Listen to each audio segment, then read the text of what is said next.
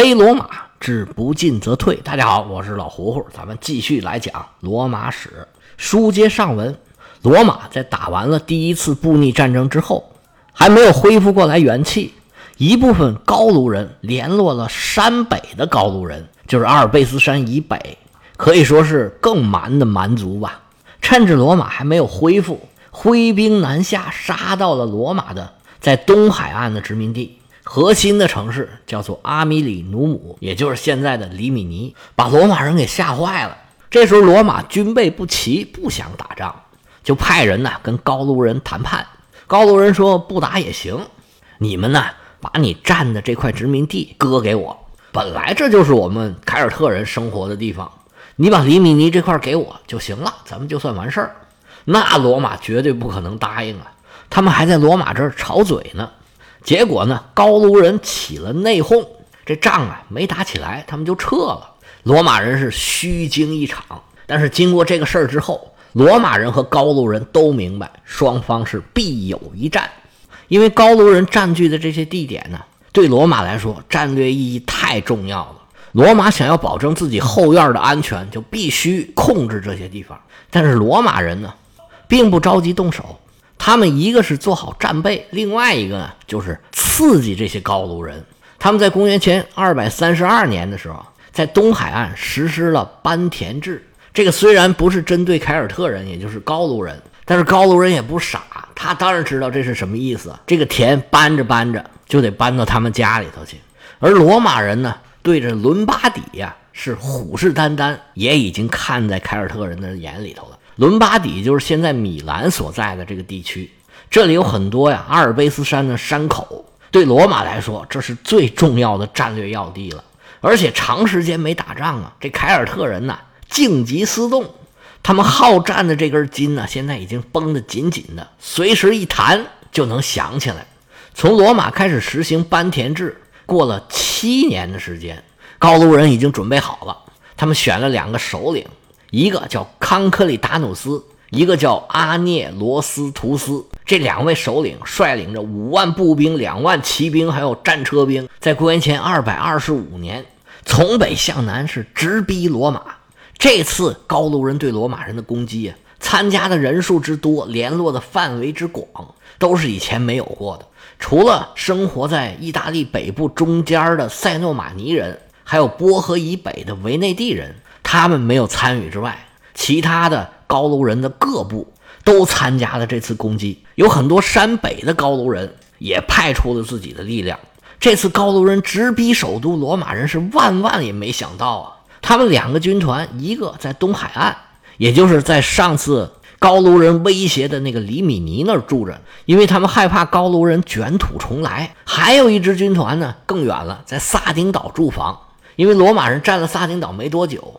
在那儿维持治安也是一个重要的任务，但是高卢人不顾他们身后一系列罗马人的这个堡垒，直扑罗马城，这可把罗马人吓得不轻啊！几万的蛮族军队，脸上画的花花绿绿的，都拖着光膀子，一个个拿着武器，一路上一边走一边唱一边跳，你想想这场面就够吓人的了。消息传到罗马呀，很快就谣言四起。说这次啊，罗马人是在劫难逃，完蛋了。那时候那人多迷信呢，这流言呢就越传越真。有的人就开始琢磨要不要跑啊。眼看着罗马人心浮动，罗马的政府也着急啊，那怎么办呢？罗马政府只好啊以魔法对抗魔法。你不是搞封建迷信，说这个宿命论吗？那好，我也来。他们就抓了两个高卢人，一男一女。做了一系列的法事，然后把这俩人啊，众目睽睽之下，在罗马广场上活活给烧死了。然后就跟罗马人宣称说：“没事了啊，你看我们做了法事，能保佑罗马了，罗马没事。我们的军团很快就赶回来了，可保罗马是安然无恙。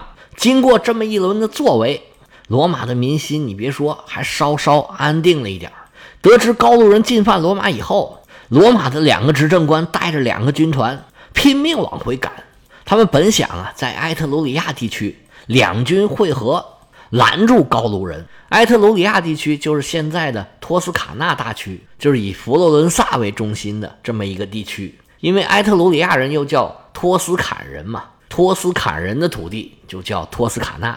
托斯卡纳呢，在罗马的北边。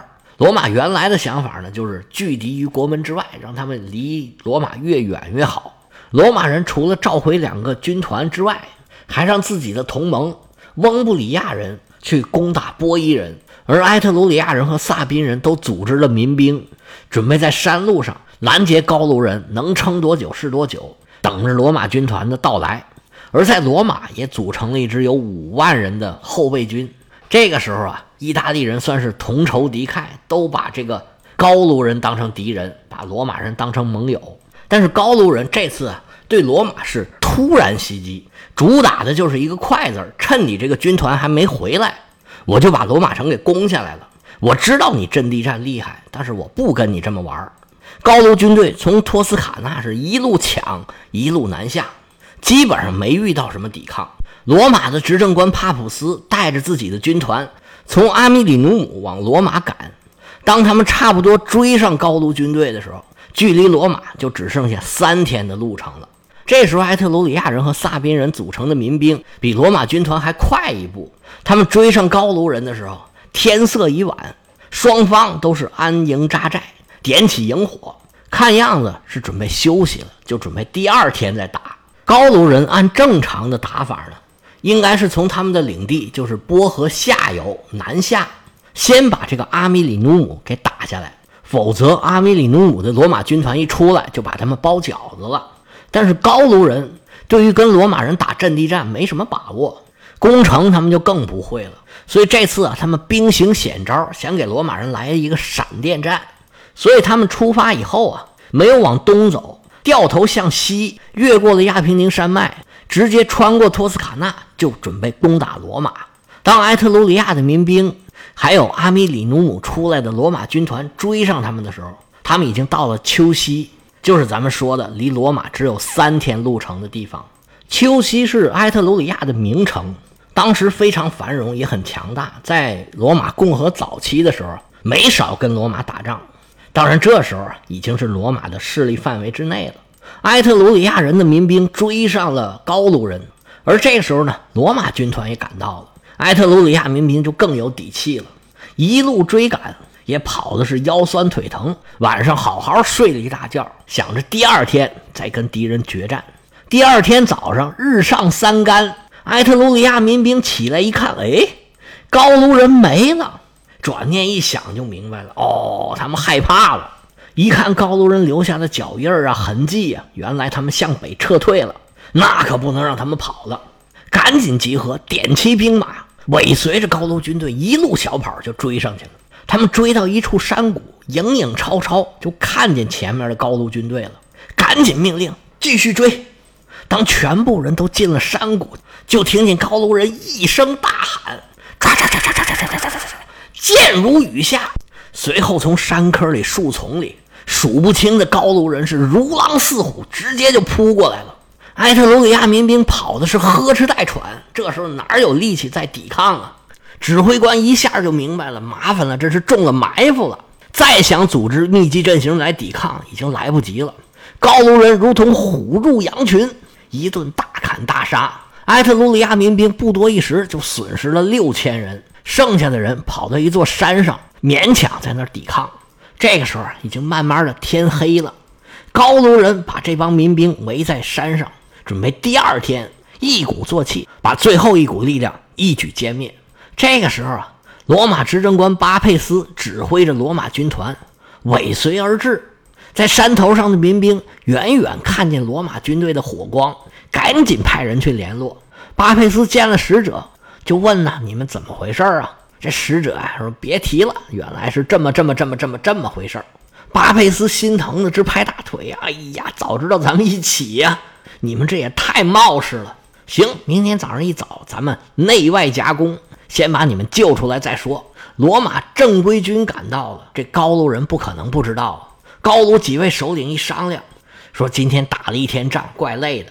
明天呢，这罗马军团里应外合，我们未必能打得过他们。”而且呀，你看我们抢了这么老多东西，这要等明天一打仗再被他们抢回去，我们不白忙活了吗？这样，我们趁夜啊，先撤退，找一个安全的地方，把这些战利品呢给收拾好，然后派人把这些战利品都送回老家去。到时候我们空着手再往罗马进发。几位首领纷纷点头啊，有道理，可以，可以，可以。那我们今天晚上就先撤吧。高卢人故技重施，晚上啊又跑了。第二天早起一看，高卢人一个个是踪迹不见，这些民兵的残兵败将也自然就解了围了。那现在有罗马的正规军，也就用不着他们了。于是这些民兵就解散，回到了老家。高卢人其实是想到了要跟罗马人打一仗，他们的任务呢？是阻止罗马的两军会合，然后呢，把比较弱的一个灭掉，最后再把那个强的给啃掉，那就可以直逼罗马城了。罗马执政官帕普斯这时候他也知道高卢人数比自己多，而且刚刚打了一个败仗，他也不想马上跟高卢人决战，于是就远远的吊着高卢人。高卢人解决完自己的战利品，掉头往南，准备顺着海边。一路朝罗马进军，他们一路走啊，一路都有派骑兵在前面打探消息。当他们越过翁布罗内河，来到特拉蒙的时候，派出去的探子是迟迟不回来。高卢的首领就隐隐觉得有点不祥的预感。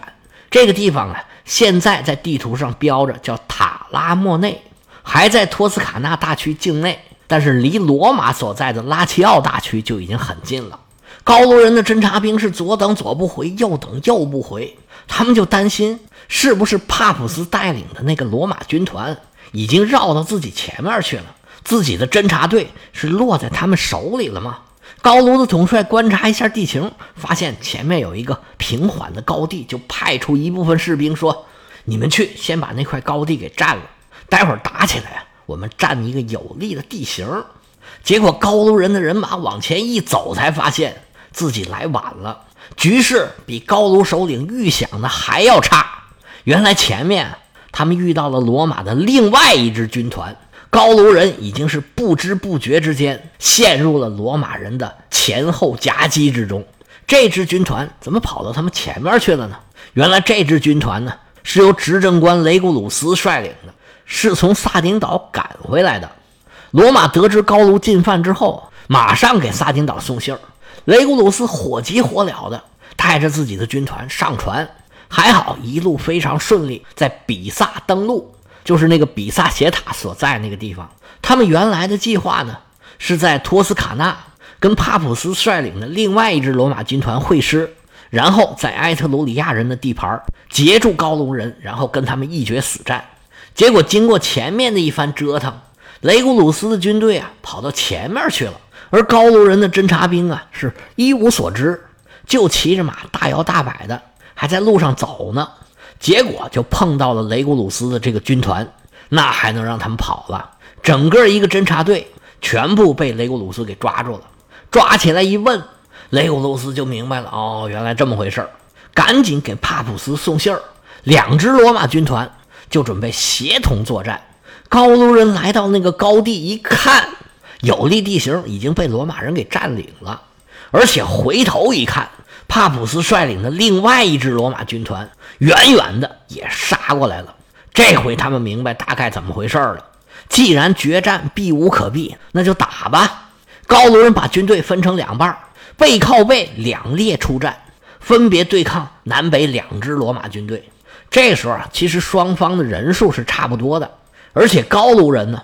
骑兵和战车的数量是占优的。他们首先用骑兵冲击雷古鲁斯这边占的高地，想把有利的地形给夺回来。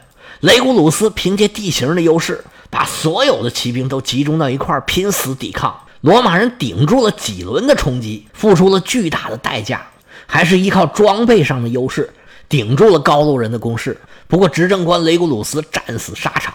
被高卢人砍掉了脑袋，高卢人把首级扎在长矛上，高高的举起来示众。但是因为高卢人的装备不行，他们很多人都没有铠甲，被罗马人的标枪还有射箭这么一轮扫过来，就有巨大的损失。虽然骑兵的数量占优，但是始终也没有把这个高地给攻下来。骑兵的冲锋一结束，罗马人的装备还有训练上的优势就体现出来了。身披铠甲、手持长矛、腰佩短剑的罗马军团，慢慢一步一步的就形成了合围。但是高卢战士是不怕死的，他们有的赤膊上阵，刀剑都给砍弯了，他拿脚把这个剑给掰直了，继续战斗。但是打仗呢，光不怕死是不行的，你不怕死你就死呗。罗马人的包围圈是越围越小，高卢人的抵抗也越来越弱。凯尔特人的骑兵和战车兵是落荒而逃，步兵可就没这么幸运了。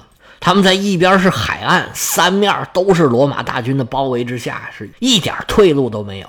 剩下一万凯尔特军队，还有他们的首领叫康科里达努斯，成了罗马人的俘虏，有四万人战死沙场。另外一个首领叫阿涅罗斯图斯，按照凯尔特人的习惯自杀身亡。罗马军团在这打了一个大胜仗，史称叫特拉蒙之战，在百度百科上译的是泰拉蒙之战。罗马人虚惊一场，危机就此解除。罗马人的危机是解除了，凯尔特人的危机就来了。罗马人这顿打是不可能白挨的，他们首先就得彻底解决山南高卢的威胁。特拉蒙之战的第二年，罗马人就进军波伊布。波伊布是完全没有抵抗，立马就投降了。在他东边的林格尼布也跟波伊人一样一起投降了。又转过年来，就是公元前二百二十三年，波伊布西边的阿纳雷布也投降了。这么一来，整个波河平原的南部就全是罗马人的属地了。但是波河以北还没那么容易。罗马人的下一个目标是波河中游的北岸，这里生活的高卢人呢，叫因苏布雷布。他们是人数最多的。罗马执政官叫盖乌斯·弗拉米尼乌斯，率领罗马军团准备攻打因苏布雷人。他们在现在皮亚琴察的这个附近呢，强渡波河。但是这时候波河水势浩大，渡河的过程啊，让罗马军团损失惨重。尤其是在岸上登陆的时候，被因苏布雷人是迎头痛击。上岸之后的罗马人已经毫无战斗力可言。这时候啊，如果因苏布雷人一个猛冲，这支罗马军队可能就完蛋了。但是这位执政官弗拉米尼乌斯就在自己背水无援的情况下，向敌人提出来休战。没想到这因苏布雷人呢，竟然同意了。罗马人是大喜过望，他们脱身之后啊，立刻就撤入了塞诺马尼人的境内。塞诺马尼人在因苏布雷人的北边。一直跟罗马人关系不错。罗马军团经过休整，联合了塞诺马尼人，翻脸不认人。刚签的合约墨迹未干，罗马军团就开到了因苏布雷人的城下。因苏布雷人这时候啊是如梦初醒啊！哎呀，这罗马人真不是东西啊！于是倾全部之力，组织了五万人的军队，而且从神殿里面把女神都给请出来了，发誓跟罗马人是决一死战。当时罗马人的处境是非常的危险，他们的营地后边就是一条河，而且自己是劳师袭远，他们与本土之间还隔着一大块敌人的领土，补给的路线呢，撤退的路线呢，都只能依靠塞诺马尼布。这塞诺马尼布他也是高卢人，虽然跟罗马人关系很好，但是他们身处高卢人之中，需要考虑的事儿可太多了。这样的盟友啊，那肯定不是那么可靠。就在这种情况下，罗马军团到底能不能打败敌人？这塞诺马尼布到底还可不可靠？因苏布雷人的这位女神，她到底能不能保佑因苏布雷人在战争中获得胜利？罗马人的扩张这回呀，能不能够实现？咱们下回接着说。